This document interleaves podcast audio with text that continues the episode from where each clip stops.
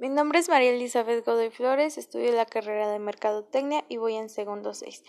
Bueno, yo les voy a explicar sobre la investigación de mercado. ¿Qué es lo que hace una investigación de mercado? Tiene como objetivo principal la recopilación, análisis interpretación de información.